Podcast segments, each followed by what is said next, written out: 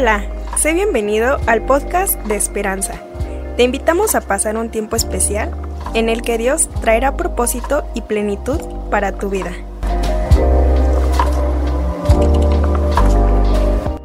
Es nuestra oración que este tiempo que hemos preparado para ustedes lo puedan disfrutar. ¿Ok? Todo.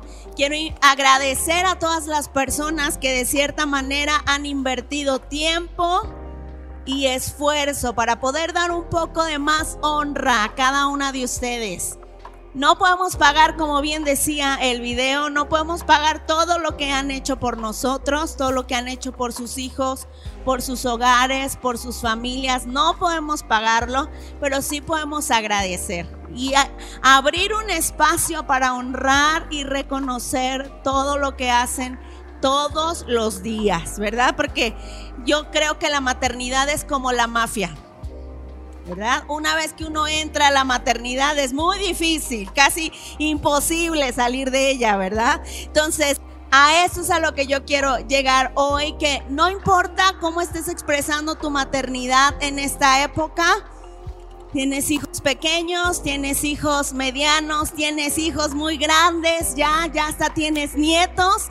Es un proceso. La maternidad no se acaba solo se va transformando en las diferentes etapas en nuestras vidas. ¿Qué es la maternidad? Pues es la cualidad que tenemos de ser mamás. Hay mamás que, que, tuvieron la oportunidad de llevar a sus hijos en el vientre, pero hay otras que adoptaron hijos en su corazón, que nacieron en su corazón, incluso que no son sus hijos, son sus nietos, ¿verdad? O que son sus sobrinos y que los han adoptado en su corazón para cuidarlos y para ayudarlos a crecer, porque esa es la maternidad. Y Dios le ha dado a la mujer la oportunidad de tener hijos, la oportunidad de ayudarlos a crecer, cuidarlos, pero también le ha dado la oportunidad de disfrutar este proceso. No siempre se disfruta, ¿verdad? Pero Dios nos ha dado esa oportunidad. Así que vamos a orar y ahorita continuamos. Señor, te damos gracias esta mañana porque tú eres bueno. Gracias porque nos permite, Señor, estar aquí disfrutando, Señor, primero que nada de tu presencia. Gracias, Señor, porque es tu presencia la que nos levanta, es tu presencia la que nos sostiene, es tu presencia, Señor, la que nos da sabiduría para tomar decisiones, la que nos dirige paso a paso. Así que hoy te pido que tu palabra pueda penetrar en cada corazón en cada persona, en cada mamá, en cada familia, Señor, y pueda dar fruto abundante. Que tu palabra hoy nos enseñe nos instruya, nos limpie, Señor, y nos muestre aquellas cosas que tenemos que perfeccionar para honrarte. Gracias por este tiempo. Gracias por los niños que están en Leader Kids, Señor, que seas tú bendiciéndolos, que seas tú bendiciendo a cada una de las mamás que dio su tiempo y su esfuerzo por servir a los niños el día de hoy. Gracias, Padre. Bendícelas a cada una y derrama de tu bendición sobre sus vidas y sobre sus familias. Gracias, Señor. Preparamos nuestro corazón para que nos enseñes. En el nombre de Jesús. Amén. Bueno, pues los muchachos les hicieron una imagen bien bonita que dice gracias mamá, porque el deseo de nosotros, la que sigue, ¿me ayudan? El deseo como iglesia es poder honrar. ¿Qué es honrar? Es poner en el lugar que le corresponde algo. Honramos a Dios, le damos el lugar a Dios que le corresponde. Pero a las mamás, eh, eh, la palabra de Dios dice, honra a tu padre y a tu madre, porque nos llama a poder poner en el lugar que le corresponde a la vida de nuestros padres. Y hoy en especial vamos a honrar la vida de nuestras mamás. Damos gracias a Dios por la vida de cada una de ellas. Pero como les decía hace un rato, ser mamá en cualquiera de las etapas que te encuentres no siempre es fácil, ¿verdad? no siempre se siente uno muy pleno. Ya les platicaba yo la semana pasada cómo me ha ido a mí en este tiempo. Eh, en el hecho de ser mamá ha sido un proceso en el cual he tenido que aprender. No me paro aquí como creyendo que ya lo sé todo, porque todos los días me levanto aprendiendo algo nuevo de esta nueva etapa que Dios me está dando. Hoy, por ejemplo, no encontramos los zapatos No encontramos los zapatos de Liana, por más que los buscamos. ¿Dónde están? No sabemos, ¿verdad? Ahí si ven unos zapatos negros por ahí rolando son de Liana. Entonces, aunque intentamos y nos esforzamos, hay situaciones que no salen como planeamos no salen como nosotros esperamos como mamás. Podemos dar lo mejor de nosotros, pero hay cosas que simplemente hoy no van a funcionar. Y es ahí cuando nosotras intentamos tirar la toalla, ¿verdad? Pero les decía, esto de la maternidad, desde una vez adentro, ya no sales. Se transforman las situaciones, se transforman las etapas, los hijos cambian, se van, llegan los nietos, todo cambia, pero seguimos siendo mamás y sigue habiendo en nuestro corazón la necesidad de buscar que nuestros hijos estén bien. No importa en qué etapa de la vida, siempre estará esa necesidad y ese anhelo en nuestro corazón. Entonces, como les decía, no, como esta mamá, miren, hay etapas en la maternidad que son súper desgastantes, ¿verdad? Son muy, nos llenan de mucha plenitud, pero también son muy desgastantes. La cuestión aquí es, mira lo que dice la palabra de Dios en Santiago 1.17. Todo lo que es bueno y perfecto es un regalo que desciende a nosotros de parte de Dios nuestro Padre quien creó todas las luces de los cielos. Él nunca cambia ni varía como una sombra de movimiento. Todo el trabajo, toda la responsabilidad, todo el arduo esfuerzo que tenemos que hacer todos los días a través de la maternidad, en realidad dice la palabra de Dios en Santiago 1.17 que es bueno y es perfecto y como es bueno y es perfecto viene de parte de quién? De Dios. La maternidad es un regalo que hemos recibido de Dios como mujeres y que compartimos, ¿verdad?, con el Padre de nuestros hijos. Pero en realidad hay una individualidad en esta parte. Cada una de las personas o de los involucrados en tener hijos, los papás, ¿verdad? Y las mamás, cada uno es totalmente diferente en su labor y en su quehacer, en su sentir intentar que nuestro esposo o que el papá de nuestros hijos reaccione como nosotras queremos, uh, no va a funcionar. No es así. ¿Por qué no es así? Porque ellos no son mujeres. Es sencillo. Y una mamá no puede responder como un papá porque no es hombre. Cada uno de nosotros expresamos el amor y expresamos el cuidado de Dios en nuestra individualidad, en nuestra forma. Y esto es algo que me gustaría que tuviéramos presente. Cada una de nosotras somos diferentes y cada una de nosotras hemos sido llamadas a mostrar el amor de Dios a nuestros hijos y a nuestra familia de manera diferente. Sí, nuestra labor tiene mucho trabajo, ¿verdad? Es desgastante, puede ser a veces agobiante, pero la palabra de Dios en Santiago 1.17 dice que es un don que recibimos de parte de Dios, que es un don que recibimos de parte de Dios. Así que yo quisiera que tomaran una hojita que les dieron. Ya ven que a mí me gusta usar hojitas. ¿Me podrías alcanzar una, por favor? Bueno, ah, gracias, Chayito. Pueden levantar toda su hojita, todos tienen. Es la mitad. Solo les vamos a pedir que se lleven sus papelitos que vamos a hacer ahorita, ¿eh? ok, ¿ya la tienen todos? Miren la siguiente imagen. Nuestro reto esta mañana Nuestro reto esta mañana es que con esta hojita que tengamos, que tenemos, a ver, vamos a esperar a los que les hacen falta. Por allá atrás. Ok, mientras vayan visualizando en su hojita lo que tienen que hacer. Ajá. Sin ayuda de lápiz, sin nada, ¿eh? Va a ser sin tijeras. Yo sé que hay mujeres que cargan de todo en esa bolsa, pero no saquen tijeras, no vamos a necesitar. Lo que vamos a hacer es que así con nuestras manitas y con nuestra imaginación, vamos a recortar un corazón. así de poco a poquito.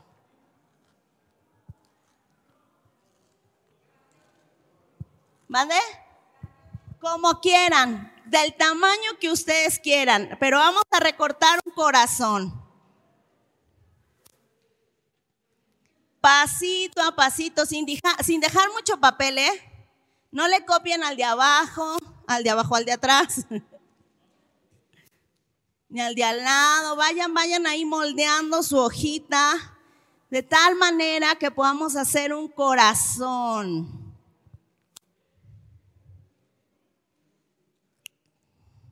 Bueno, una forma de corazón.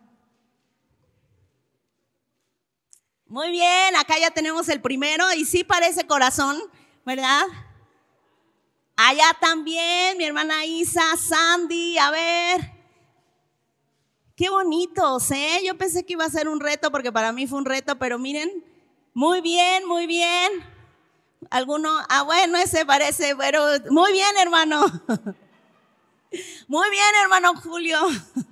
Muy bien. Alguno parece como chayotito más que como corazón, ¿verdad? Pero échenle ganas. A ver, allá. Muy bien, muy. Ah, mi hermano. Tiene como aires de ingeniero porque miren, hizo unos dobleces acá y ya le salió. ¿Sí?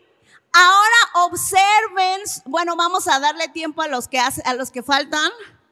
Ya casi, ya casi.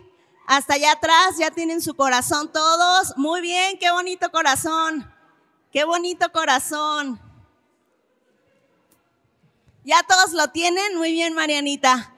Ahora espía el corazón de tu vecino. ¿Cómo le quedó?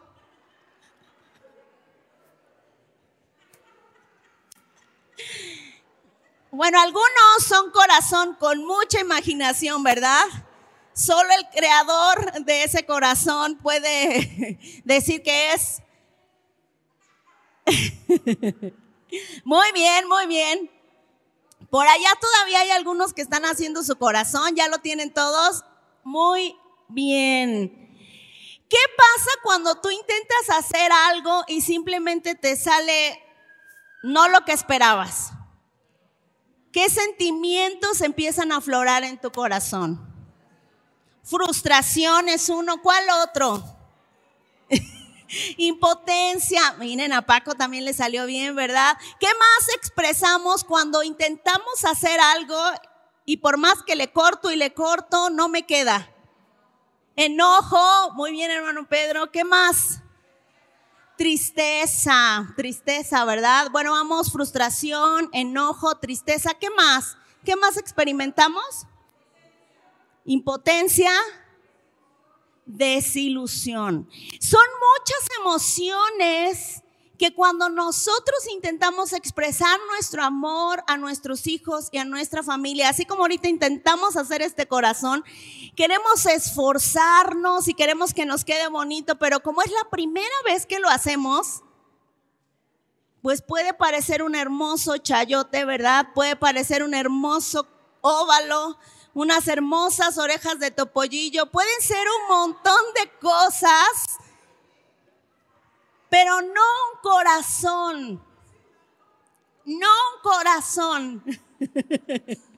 Si es que algunos sí los ve así como muy orejones, ¿verdad? Los corazones. Entonces, puede que haya muchas formas y que no estemos satisfechos con el resultado que estamos recibiendo de nuestra maternidad en este momento.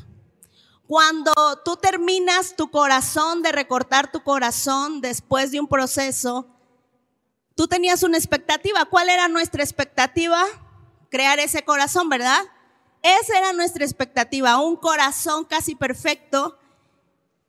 Cuando no lo conseguimos, nuestra mente tenía una idea, una expectativa a alcanzar. Pero cuando eso no se lleva a cabo, cuando no alcanzamos esa expectativa, cuando veo mi corazón y digo, ay, sí, parece como un triángulo, entonces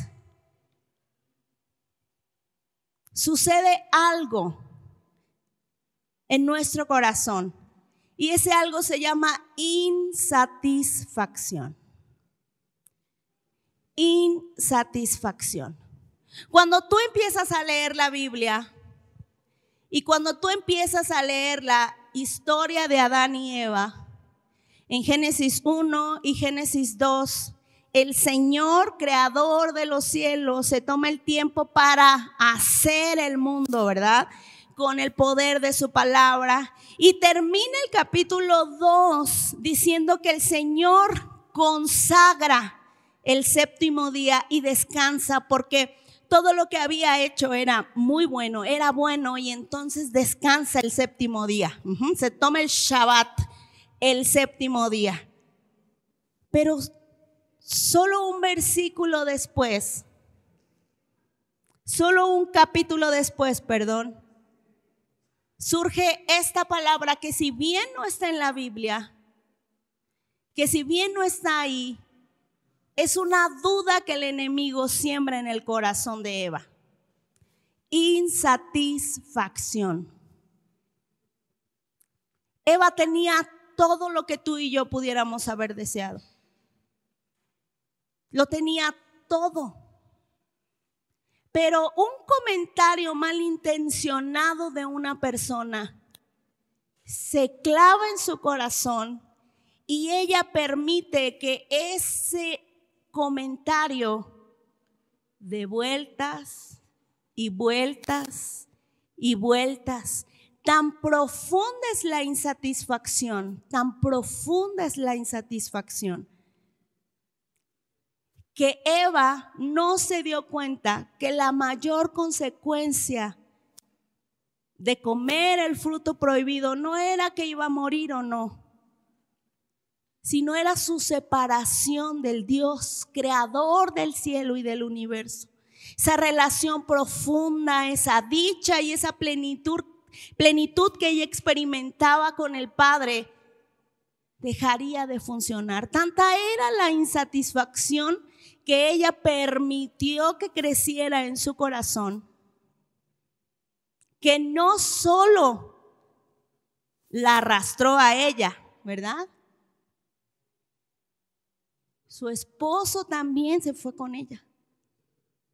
En, las versión, en la Biblia, en el capítulo 3 del Génesis, arriba, vamos a leer lo que dice el título y te vas a ver, te vas a dar cuenta que no solamente fue un error de Eva, o sea, su decisión de comer el fruto prohibido, de desobedecer a Dios. ¿Alguien quiere leer qué dice el título del capítulo 3? Desobediencia del hombre. ¿Qué más? ¿Qué otro título tienen por ahí?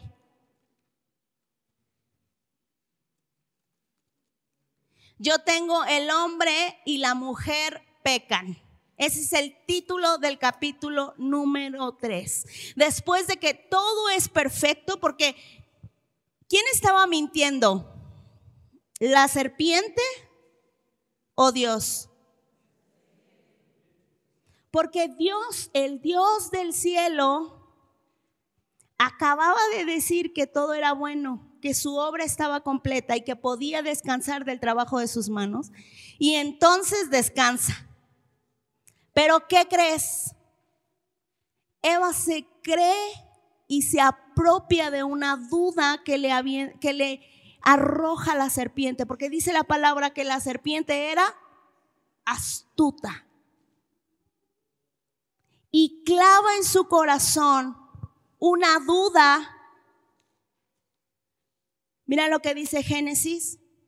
La serpiente era el más astuto de todos los animales salvajes que el Señor Dios había hecho. Cierto día le preguntó a la mujer, ¿de veras Dios les, dijo que no deben comer del fruto de ninguno de los árboles del huerto? ¿Era cierto esto? No. Era una mentira porque en realidad, mira lo que hace la mujer. Claro que podemos comer del fruto de los árboles del huerto, contestó la mujer. Es solo el fruto del árbol que está en medio del huerto, del que no se nos permite comer. Dios dijo, no deben comerlo, ni siquiera tocarlo. Si lo hacen, morirán. ni todo lo que dijo Eva era totalmente cierto, ¿verdad? En algún momento ya podríamos profundizar en este punto. Pero mira lo que dice en el versículo 4. No morirán, le dice la serpiente a la mujer. Dios sabe que en cuanto coman del fruto se les abrirán qué?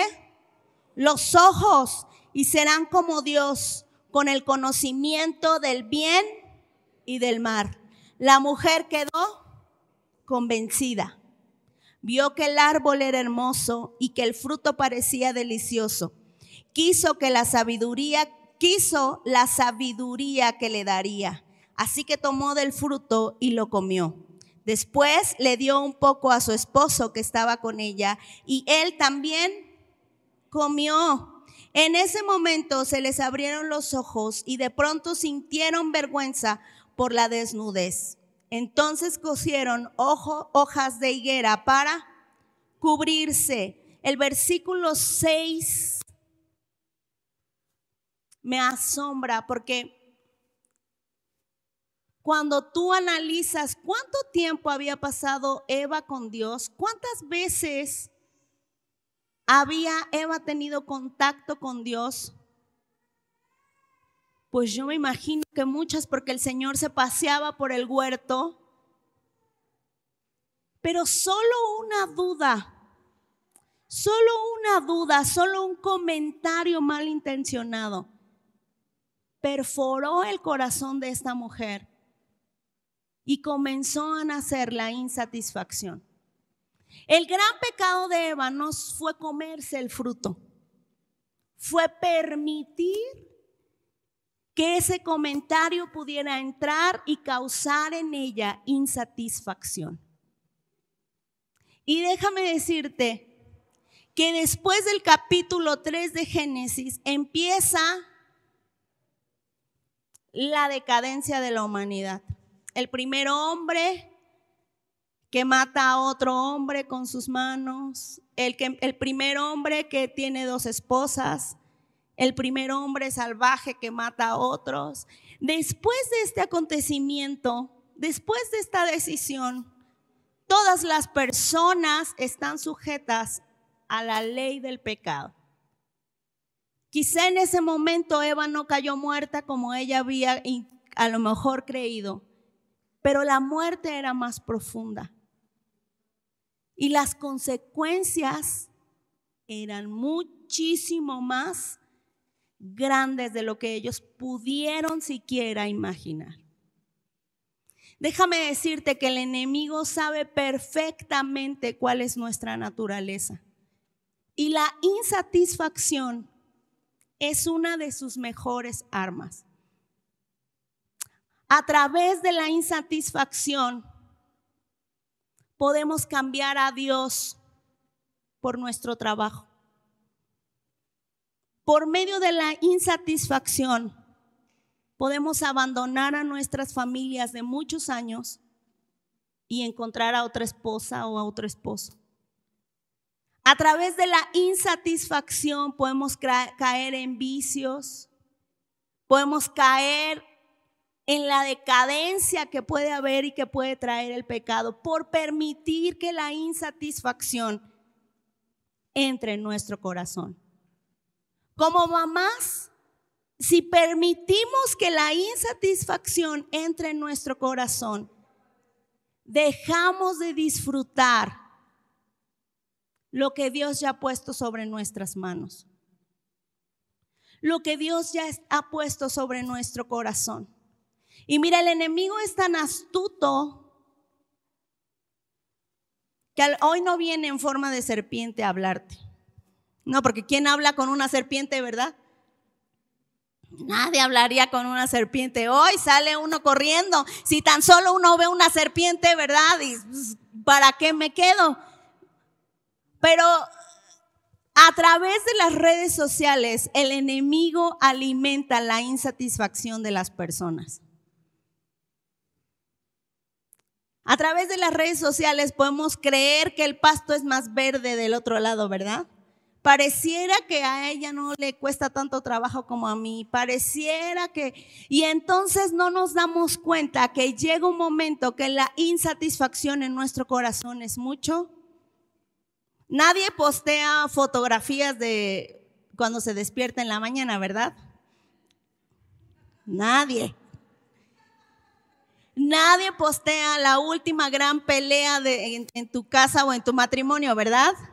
Nadie posteamos en el aniversario, así bonitos y incluso algunos decimos, hoy que me peiné, ¿verdad? Y hoy que me maquillé, sácame una foto porque hay que aprovechar y esa foto es la que podemos publicar porque pues se ve bonita.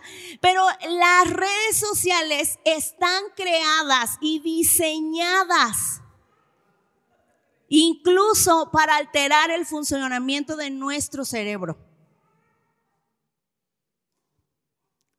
Para eso fueron creadas.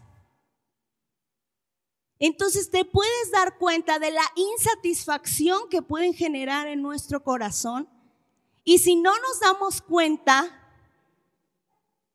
el enemigo hace las suyas en nuestro corazón. Mi mente, en, mi persona, mi mente tiene que estar constantemente siendo cuidada, siendo cuidada de lo que veo, de lo que escucho. No, mi mente tiene una dieta porque yo tiendo a ser depresiva. Entonces, si yo no cuido, por ejemplo, José José no está en mi lista de canciones preferidas. No, jamás, jamás, porque para mí, para mi mente, ¿verdad? Me causa tristeza y esa tristeza puede hacer que caiga en, un, en algo depresivo, aunque tengo muchas cosas por las que dar gracias. Hoy antes de venir aquí tuve que tomarme un tiempo para reordenar pensamientos, para reordenar emociones, para reordenar un montón de cosas porque hormonalmente hoy no es un día fabuloso, ¿verdad? A veces nos levantamos con ánimo de conquistar al mundo, pero otros días no quiero ni que me hablen, ¿verdad? Bueno, hoy es uno de esos días que no quiero que me hablen, pero ¿qué crees? Que cuando vienes a Dios, Señor, ayúdame porque yo no puedo. La insatisfacción incluso puede estar oculta. Y mira, no sé si ustedes vieron una entrevista que hice con Tadeo a lo largo de esta semana y me preguntaban algo que me perforó el corazón para bien porque me hizo meditar y me preguntaban por qué decidió o cómo decidió terminar la maestría.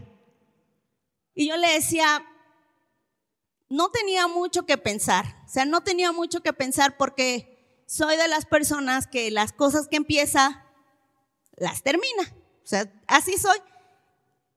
Lo que deberías preguntarme es si todo lo que termino lo disfruto. Eso es lo que tú deberías preguntarme. Porque a veces terminamos cosas, pero no las disfrutamos. Estamos haciendo cosas, pero no las disfrutamos. Porque cuando tenemos el resultado, ay, no, es que mejor hubiera, me hubiera quedado mejor si le corto otro pedacito, como con el corazón, ¿verdad? Y entonces la verdadera pregunta para nosotros como mamás, porque ninguna de ustedes, ¿verdad? Ha dicho, bueno, algún día sí decimos, hoy no cocino, ¿verdad? Hoy no hay comida. Dice Percy que él siempre cocina. Pero algunas veces queremos tirar la toalla, ¿verdad? La verdadera pregunta es esta. ¿Qué tanto disfrutamos ser mamás? ¿Qué tanto estamos disfrutando la etapa de la maternidad en la que nos encontramos? ¿Qué tanto la estamos disfrutando? ¿Qué tanto estamos disfrutando ese momento? Mira lo que dice segunda de Corintios 2:11. Así Satanás no se aprovechará de nosotros, ya conocemos sus malas intenciones. ¿Cuál es una intención del enemigo para nosotros? sembrar insatisfacción en nuestro corazón. Y, fíjate que esta, la insatisfacción opera no solo para mujeres que son mamás, sino opera para jóvenes, opera para esposos, opera cuando trabajas, ¿no? Operas cuando, opera en muchas áreas de nuestra vida. Por eso te digo, es una artimaña que el enemigo usa constantemente. Tiene malas intenciones. ¿Qué es lo que dice Juan 10:10? 10? Yo sé que se lo saben de memoria. Dice Juan 10:10, 10, el propósito del ladrón es robar, matar y destruir. Pero estas son palabras de Jesús. Dice, mi propósito es que mi propósito es darles una vida plena y abundante. Ese es el propósito de Jesús en nuestras vidas. ¿Y qué crees? No tiene mucho que ver, no tiene casi nada que ver con las posesiones que tenemos. Otra pregunta que me hacían los muchachos en la entrevista es, ¿y usted tiene la vida que deseó tener? Ah, caray. ¿Qué preguntas? La verdad es que la vida que yo planeé o planeé tener cuando joven no tiene nada que ver, bueno, no tiene mucho que ver con la vida que tengo hoy. No se parece. Siempre le digo a mi esposo como que Dios me llevó por otro lugar, pero lo disfruto tanto hoy. No sabía que podía sentirme bien teniendo hijas o teniendo esposo o sirviendo en una iglesia. Esas no eran mis metas. No era mi propósito ni el camino por el que yo quería transitar, menos casarme con un pastor. No, ese no era mi propósito. La cuestión aquí es que la plenitud de Dios va más allá de lo que nosotros podemos imaginar y quita la insatisfacción. Podemos estar plenos con lo que Dios ya nos dio, pero el enemigo viene a robar la paz, a matar y a destruir, dice Juan 10:10. 10. Mira lo que dice Mateos 3 del 30, Marcos, perdón, Marcos 3 del 39 al 40.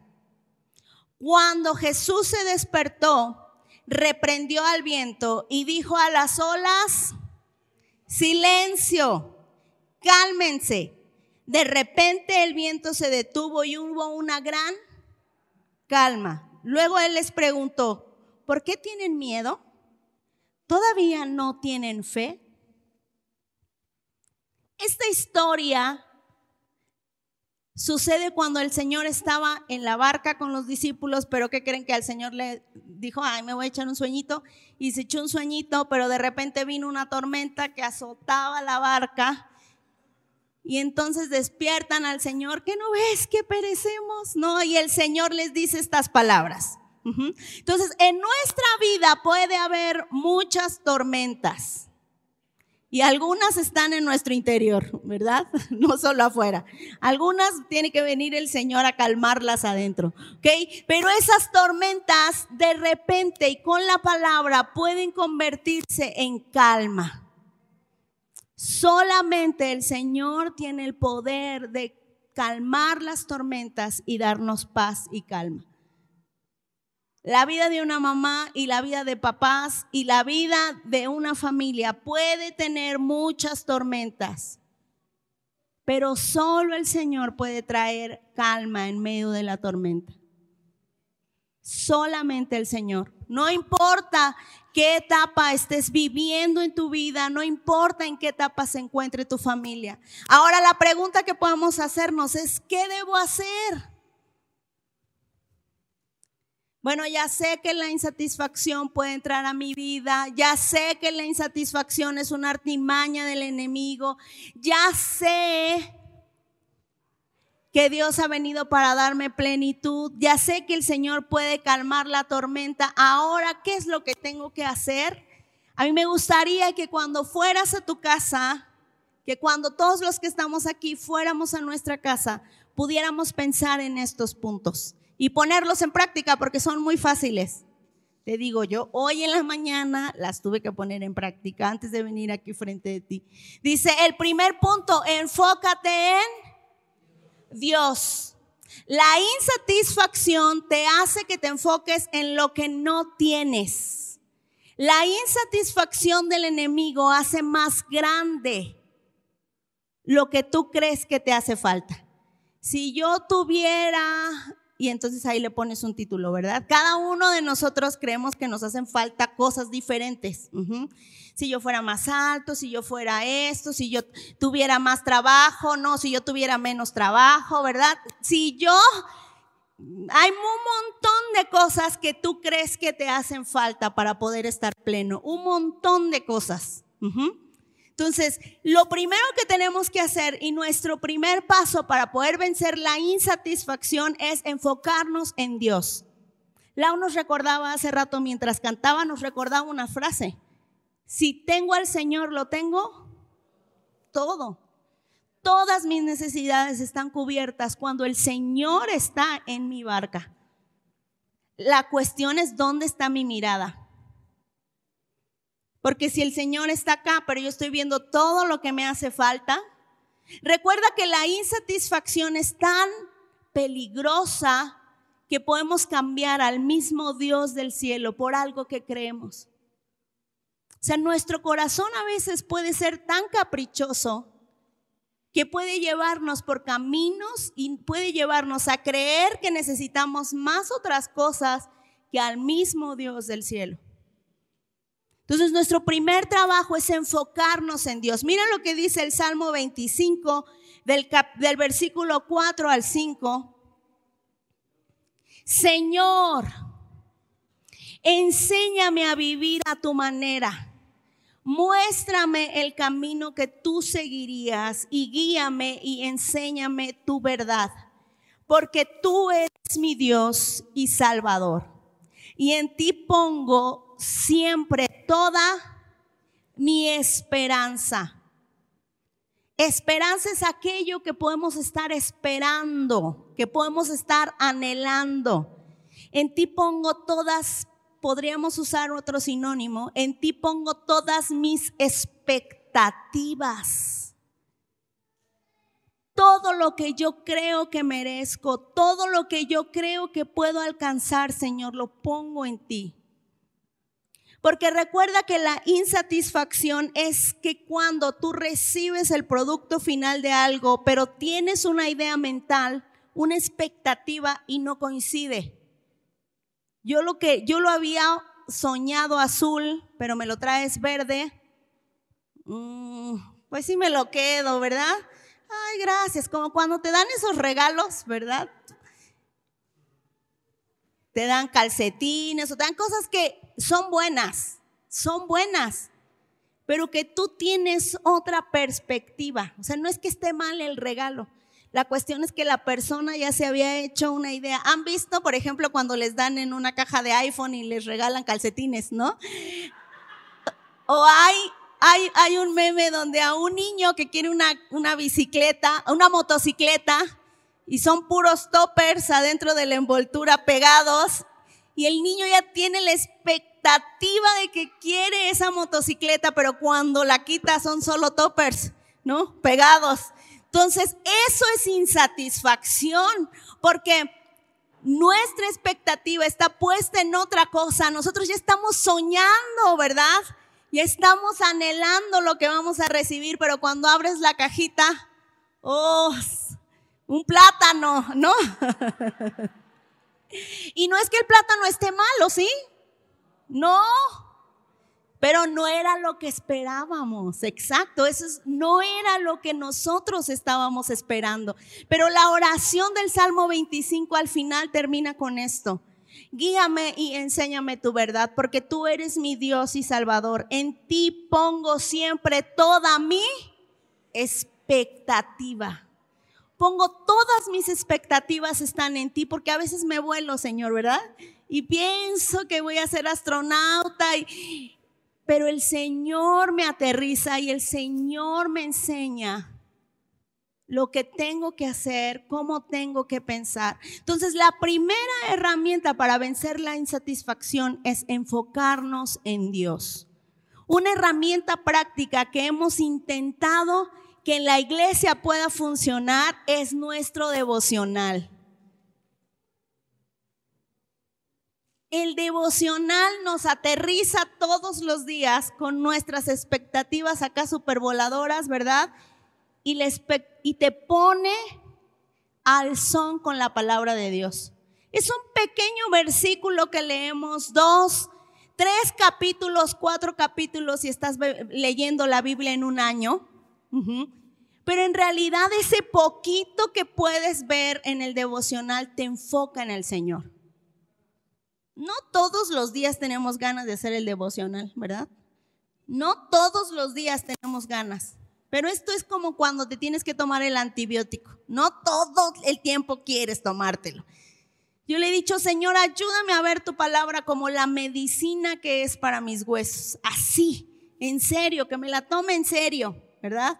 Entonces, enfoquémonos en Dios, busquemos herramientas que puedan enfocarnos en Dios y quitar nuestros ojos de lo que no tenemos. El mundo nos va a decir todo el tiempo lo que no tienes, porque la mercadotecnia quiere hacerte ver todo lo que no tienes para que lo compres. ¿verdad? Pero el Señor te dice, pon todas tus expectativas en mí, pon toda tu esperanza y todo lo que anhelas en mí. Punto número dos o herramienta número dos para poder vencer la insatisfacción. ¿Lo quieren leer conmigo? Descansa en Dios. Es complicado para una mamá descansar ya de por sí, ¿verdad? Ya es complicado. Pero descansar en Dios puede ser mucho más complicado, porque una mamá siente que ella tiene que controlar todo y que si yo no lavo los trastes, nadie los lava y si, sí o no. Sí, así nos decimos nuestras historias, ¿verdad? Entonces, porque nos... Déjame decirte que yo he aprendido que a veces no tengo ayuda porque lo pido mal. Soy torpe pidiendo ayuda. Intento regañar y hacer sentir mal al otro para que me ayude, ¿verdad? Y eso no funciona. Mamás, no funciona hacer sentir mal a tu adolescente y, y, mírame cómo estoy sufriendo. No funciona. Créeme, no funciona dirían los colombianos, la cantaleta no funciona, ¿verdad? No funciona. Por eso tenemos que aprender a descansar en Dios, aprender a descansar en Dios para que Él nos enseñe lo que de verdad tenemos que hacer y cómo tenemos que aprender a pedir las cosas. A veces estamos tan enrolladas con todo lo que tenemos que hacer que permitimos que eso altere nuestra percepción de las cosas. Y nos volvemos muy susceptibles a perder el control, ¿verdad? Por no decir otra cosa. Nos volvemos muy susceptibles a perder el control con cualquier cosa que suceda, ¿no? Estalla. Pero descansar en Dios es la segunda herramienta de la insatisfacción. Nunca vamos a acabar con los trastes sucios, jamás. Siempre puede estar el piso sucio, eh, apenas cualquier cosa. Una vez leí un libro y decía, imagínate que eres un ganadero que te dedicas a vender y comprar este, reses y animales. Si tu negocio va prosperando, ¿vas a tener muchos animalitos o no? Sí. Y bueno, si vas a tener muchos animalitos en tu corral, entonces, ¿qué va a haber en el corral? Mucha popó, estiércol, ¿verdad? Bebés que nacen por aquí, por allá, este movimiento, siempre tendrá que haber problemas. Becerros, becerros. No es mi negocio, ya se darán cuenta. Pero cuando tienes mucha bendición y tienes muchos animalitos porque tú eres un ganadero, entonces va a haber desorden en el corral. Cuando no tengas animalitos, cuando no tengas becerros, no tengas vacas, toros, el corral puede estar muy limpio. Lo mismo pasa con nosotros, mamás. Tenemos la bendición de tener muy, bueno, algunos tienen más hijos, ¿verdad? Pero tenemos la bendición de tener hijos. Pero hay, hay, hay, hay hijos que con que sea uno, ¿verdad? Vale como por 500. Y hace el destrozo de, de todos juntos, ¿verdad? Algunos nuestro esposo nos ayuda con eso, ¿verdad? Él, solito saca todo. Pero ¿a qué quiero llegar con este punto? Cuando hay bendición en nuestra casa, incluso cuando llegan amigos a visitarnos, hay más trastes sucios. Pero es parte de la bendición que Dios está poniendo. Es parte de la bendición que Dios ha traído en nuestras vidas. Al verlo así, bueno, ya le bajé dos rayitas, ¿verdad? Dos rayitas, porque, pero solo dos. Entonces, ¿qué es lo que buscamos? Descansar en Dios. Ese es nuestro trabajo, descansar en Dios. Miren lo que dice la palabra de Dios en Mateo 11, 28.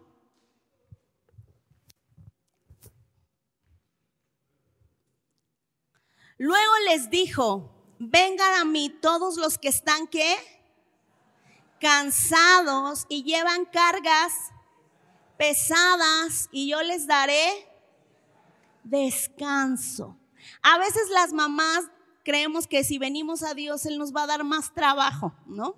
Vengan a mí todas las que están trabajadas y cargadas, que les voy a dar más trastes, ¿verdad? Que les voy a dar más ropa, que les voy a dar... Y por eso a veces no venimos. Pero la realidad es que Él quiere darnos descanso. Hace mucho tiempo mi esposo predicó algo y una frase que a mí se me quedó muy grabada es, cuando te cansas, no abandonas. Cuando te cansas en hacer algo, ¿qué tienes que hacer? Descansar. Si eres mamá, papá, hijo, estás trabajando y te cansas, ¿qué es lo que tenemos que hacer? Descansar no abandonamos, porque muchos de nosotros hacemos esta labor que nos ha sido encomendada hasta que casi estamos al punto del quiebre y en lugar de descansar, queremos abandonar. Porque ya no podemos más, o sea, de verdad estamos absortos, estamos consumidas, estamos consumidos en la tarea. Y lo que el Señor te dice, hey, ven a mí porque yo te puedo hacer descansar. Y este es el proceso, esta es la segunda herramienta, descansa. Descansa. Hace mucho tiempo mi esposo me dio un consejo y me dijo que era mejor trabajar en cosas creativas o hacer tus sermones o eh, tarea o lo que tuvieras que hacer, que era mejor, tu cerebro funcionaba mejor si te dormías temprano, te dormías muy temprano y al otro día te levantabas de madrugada. 4 o 5 de la mañana. Y soy testiga de que es el método de mi esposo, ¿no? Pero yo toda mi vida he hecho lo contrario. Toda mi vida yo estudiaba hasta las 4 de la mañana, me dormía dos horas y despertaba para ir a la escuela. Entonces mi método siempre fue el contrario. Entonces yo le decía a mi esposo, ay, ya viene otra vez para decírmelo. Y yo, no, así, es que yo así no funciono, ¿no? Intenté convencerlo de porque así no, yo no hacía las cosas así. Pero un día estaba tan cansada, o estaba tan cansada que tenía que hacer una enseñanza y ya llevaba toda la semana como posponiendo, posponiendo, posponiendo, posponiendo. Y dije, hoy cuando todos se duerman, es cuando lo voy a hacer, porque ya tengo tiempo, ya nadie me distrae. Pero estaba tan cansada que dije, bueno, no pierdo nada, ¿verdad? Conseguir el consejo de mi amado esposo. Y bueno, lo hice. Estoy sorprendida porque lo que hubiera hecho en tres, cuatro horas de sacrificio durante la madrugada, lo hice en una hora y media y me quedó muy bien, ¿no? Y me di cuenta que el descanso en realidad, el descanso físico, pero también aún más el descanso en el Señor, puede ayudarnos a hacer mucho mejor nuestra tarea. A veces creemos que hacer más y creemos que lo, que lo que yo necesito es levantarme más temprano, pero para hacer más cosas, ¿no? Necesito levantarme más temprano y dormirme más tarde, porque así voy a hacer más cosas, pero no te das cuenta que con el tiempo estás cada vez más cansado, más cansada y no logras conseguir lo que quieres. La palabra del Señor es pura sabiduría y te dice, vengan a mí, ven al Señor cuando estás cansado y descansa, porque en realidad es lo que necesitas. Entonces la segunda herramienta es descansa. Mamá, si estás cansada, descansa. ¿No? No les va a hacer daño que ellos medio laven los trastes, ¿verdad? No les va a hacer. Pídelo bien también. Pídelo con amor pero no les va a hacer daño que ellos que ese día coman cualquier cosa, sandía todo el día, ¿verdad? Pero el chiste es que tú puedas descansar. Ven al Señor. Bueno, si te vas a acostar y te vas a acostar con el celular y vas a ver videos, no descansas. No.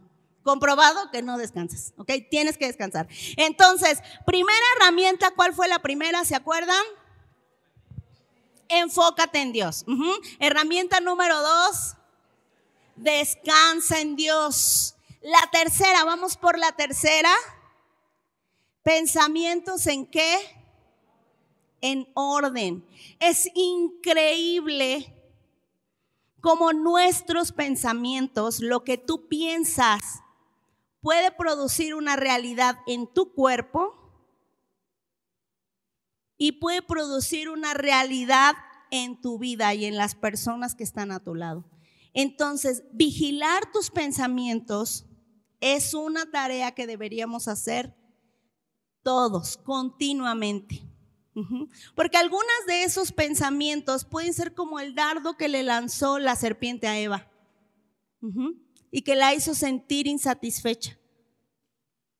Entonces, cuidar nuestros pensamientos es muy importante. Mira lo que dice la palabra de Dios en 2 de Corintios 10, 5.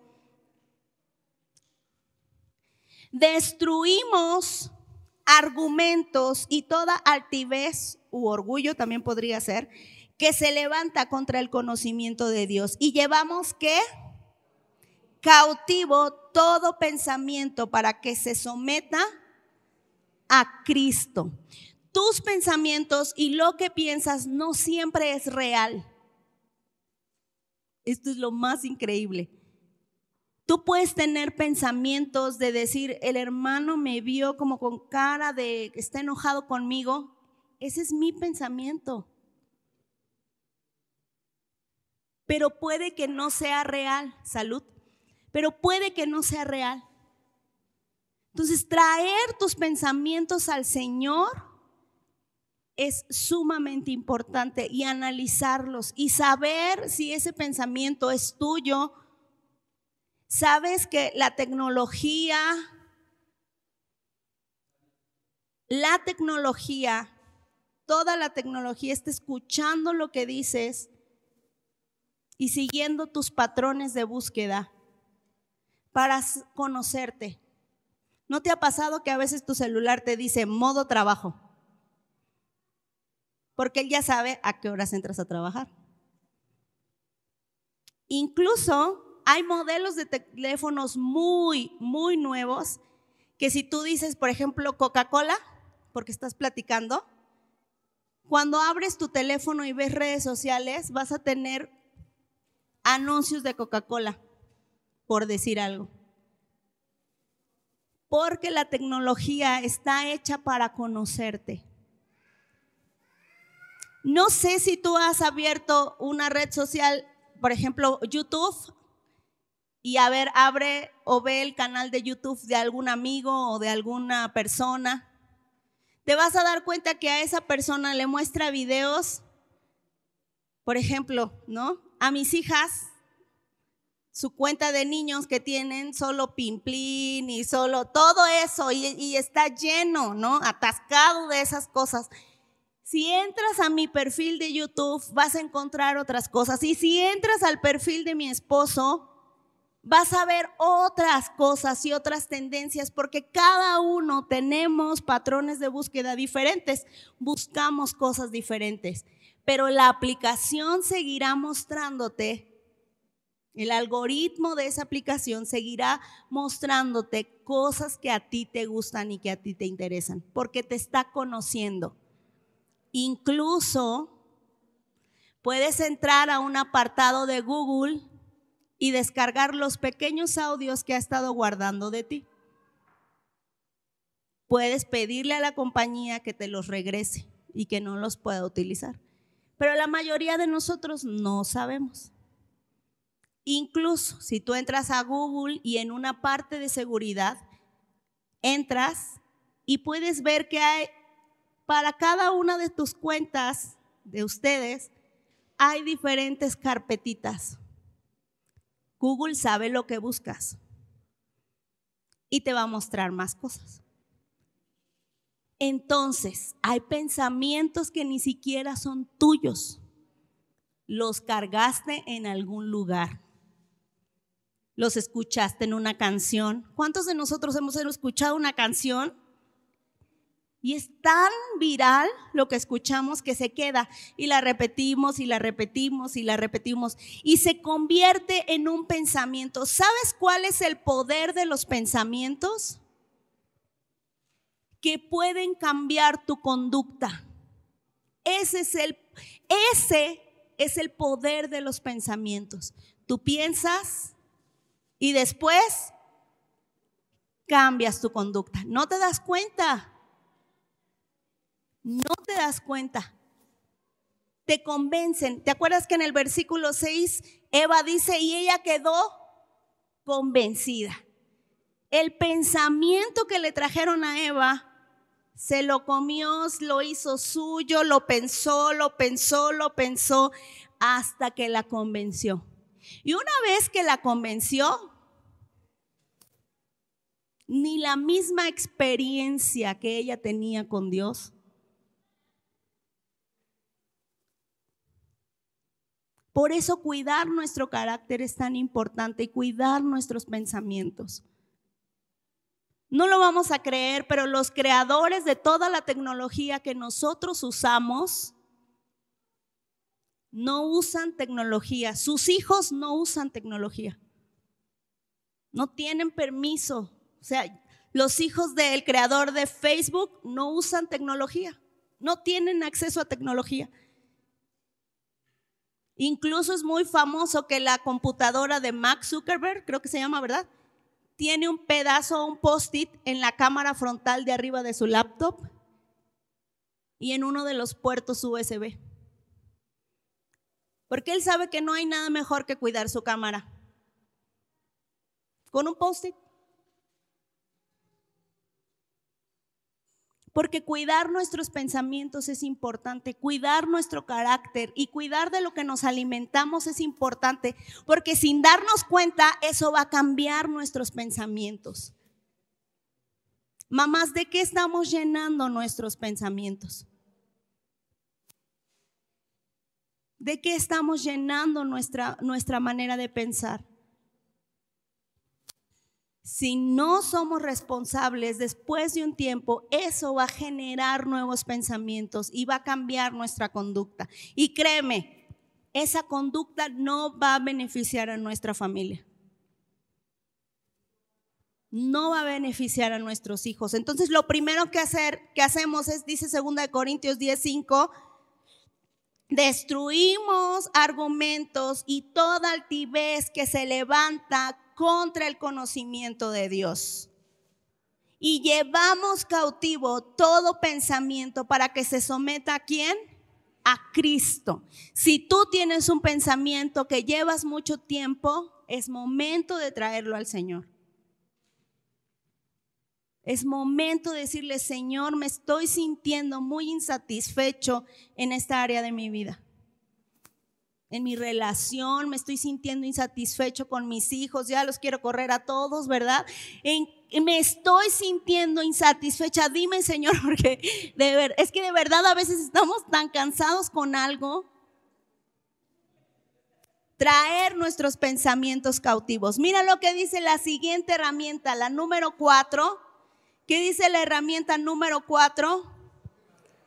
Escoge la gratitud. Hay temperamentos que no, no, no le elegimos, no es nuestra primera opción. No, la gratitud no es nuestra primera opción, pero trabajar en que sea nuestra primera opción cada mañana es importante. Hoy en la yo intento que en la mañana mi primer pensamiento sea, Señor, gracias por todo lo que haces, gracias porque y entonces doy gracias. Todavía no es como un tiempo de oración formal porque todavía estoy como entre azul y buenas noches, ¿verdad? Pero intento que mi primer pensamiento sea ese. Hoy, por ejemplo, hoy ese no fue mi primer pensamiento y por eso tuve que batallar como en poner en orden todo, porque empecé, empecé con pensamientos de mi trabajo. me van a llegar el 12 y los tengo que mandar a Monterrey y no me va a dar tiempo y entonces tengo que mandar un correo. Y así, fue una hilada de pensamientos entonces cuando yo me desperté ya estaba muy turbada de la mente de todo lo que tengo que ordenar y no me di cuenta de que no estaba eligiendo el gozo, no estaba escogiendo la gratitud. Mira lo que dice 2 de Tesalonicenses 5:18. Sean agradecidos en qué? En toda circunstancia. Pues esta es la voluntad de quién? Para ustedes, los que pertenecen a Cristo Jesús. Podemos elegir entre quejarnos o agradecer. La realidad es que con el tiempo tú te vas acostumbrando a quedar, si queja o gratitud. La cuestión es como reeducarnos, ¿no? Volver a enseñarnos. ¿Cuáles son las tres, las cuatro herramientas que vimos esta mañana? Enfócate en Dios, descansa en Dios, pensamientos en orden y la cuarta, escoge gratitud. Y la gratitud, salud, y la gratitud es algo que se tiene que hablar y se tiene que expresar con, la, con palabras al principio. Así que te voy a pedir que tomes tu hojita hoy, ¿verdad? La, el corazón que, que hermosamente hiciste hace rato.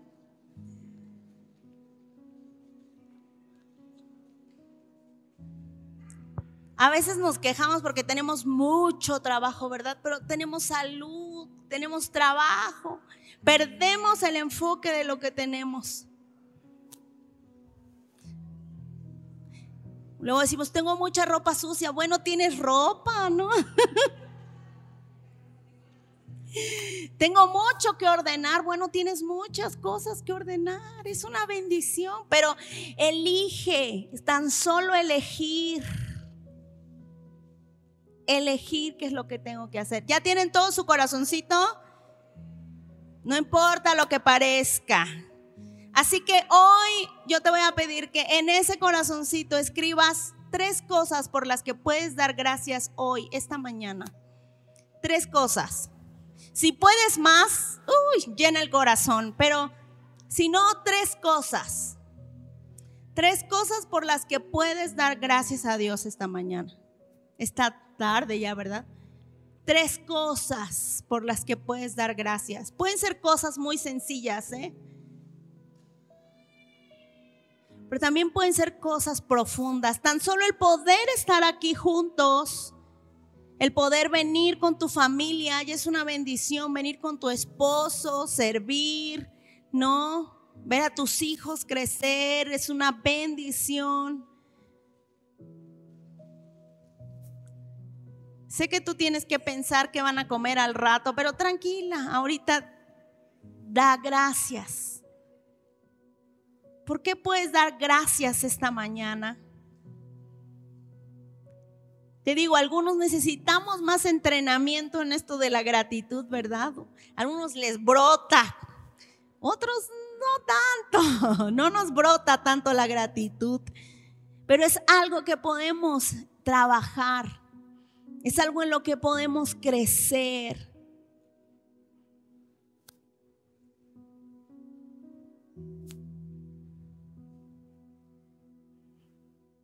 Hoy vamos a dar gracias por todas las mamás que están con nosotros. Pero si tú no eres mamá, puedes dar gracias por tu mamá, ¿verdad? O también puedes dar gracias por lo que Dios ha puesto sobre tu vida. Alguna de esas cosas que vas a notar ahí. Tenemos mucho para agradecer, mucho para agradecer, que estemos aquí, que estemos fuertes, tan solo que tengamos vida, ¿verdad?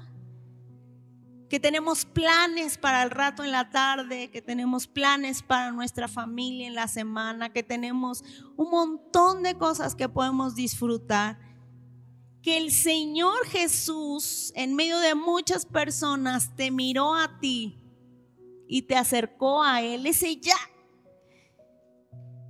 ese ya es un gran regalo que no te dejó como estabas, sino que se ha dado a la tarea de perfeccionarte. Ya todos tienen su corazoncito ahí, sus tres cosas que vamos a agradecer esta mañana. Así que vamos a orar, ahí donde estás. Mira, antes de, de eso, quiero darte una promesa. Algunos de ustedes tienen discípulos porque son líderes pero las mamás tienen unos discipulitos chiquitos, ¿verdad? O unos más grandotes. Nuestros discípulos son nuestra familia, nuestros hijos. Y mira lo que dice Mateo 28, 20. Enseñen a los nuevos discípulos o enseñen a sus criaturas, ¿verdad? A obedecer todos los mandatos que les he dado, dice el Señor Jesús. Y tengan por seguro esto. O sea, esto no lo olviden que estoy con ustedes siempre, hasta el fin de los tiempos. Haz tu labor, tú enseña a los que tienes que enseñar. El Señor estará contigo siempre, hasta el fin de los tiempos, hasta el fin de todo. Así que sigue enseñando a tus hijos, sigue enseñando a tus discípulos. Vamos a agradecer esta mañana. Amado Padre, eres tan hermoso. Tu cuidado y tu amor, Señor, sobrepasa todo nuestro entendimiento.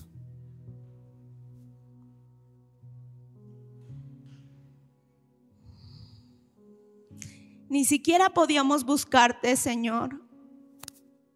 Y tú preparaste todo para encontrarte con cada uno de nosotros nos acercaste a ti, nos has amado, nos has perdonado, nos das esperanza. Hoy queremos honrar la vida de cada una de las mamás que están aquí. Gracias por sus vidas. Gracias Señor por todo su servicio, por todas sus comidas, por todos sus cuidados. Gracias porque tú traes salud y sanidad sobre sus cuerpos. Gracias porque tú les das ánimo y fortaleza todos los días y todas las mañanas para cumplir tu labor. También te doy gracias por cada persona que está aquí sentada, Señor. Tenemos mucho que agradecer. Tenemos mucho que agradecer. Así que este es el momento en el que puedes hablar lo que escribiste en tu, en tu pequeño corazón de papel. Señor, gracias por el tiempo. Gracias por amarnos. Gracias por el trabajo. Gracias por la salud. Gracias por la familia. Gracias por nuestros hijos. Gracias porque tenemos esperanza en ti de que habrá días mejores. Gracias Señor porque podemos esperar de ti cosas buenas, porque tú nos sacias con tu bien, porque tú nos alimentas con lo mejor, porque tú nos levantas en medio, Señor, de, del problema y en medio de la situación difícil. Gracias porque haces milagros en medio de cada uno de los que estamos aquí. Gracias porque transformas, gracias porque cambias, gracias porque provees más de lo que nosotros podemos imaginar. Gracias porque abres puertas de favor y gracias, Señor, en cada trabajo, en cada negocio, Señor. Gracias porque nos das libertad física, pero también libertad emocional, libertad espiritual para honrarte, Señor, en este tiempo. Como mamás, danos sabiduría, Señor para enseñar a nuestros hijos, pero también para que nosotros podamos disfrutar lo que has puesto en nuestras vidas, para que podamos disfrutar este don que hemos recibido solamente de ti. Te damos gracias, Señor. Gracias porque tú eres bueno. Yo te voy a pedir que pongas tu mano sobre la persona que está a tu lado.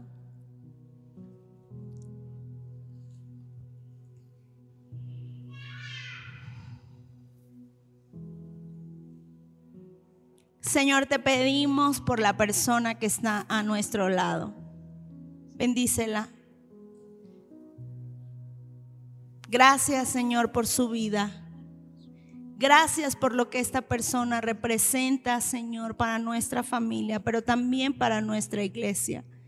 Bendice a cada persona que pueda disfrutar, Señor, del don que tú has puesto sobre sus vidas, de todo lo bueno que tú has derramado sobre ellos, que ellos puedan disfrutar, puedan disfrutar de la escuela, puedan disfrutar del trabajo, Señor, puedan disfrutar de una relación, Señor, que los ayude a crecer a ambas personas. Padre, yo te pido que tu presencia enriquezca, Señor, cada corazón, enriquezca cada vida, Señor, que cada uno de los que estamos aquí podamos apoyar a otros, podamos levantar y bendecir la vida de otras personas. Te damos muchas gracias, Señor, por la vida de nuestros hermanos, por los que no están incluso hoy, esta mañana. Que allá donde están, tu presencia pueda ayudarlos a crecer, tu presencia pueda ayudarlos a seguir adelante, pueda ayudarlos a disfrutar, Señor, el don que tú has derramado sobre su vida.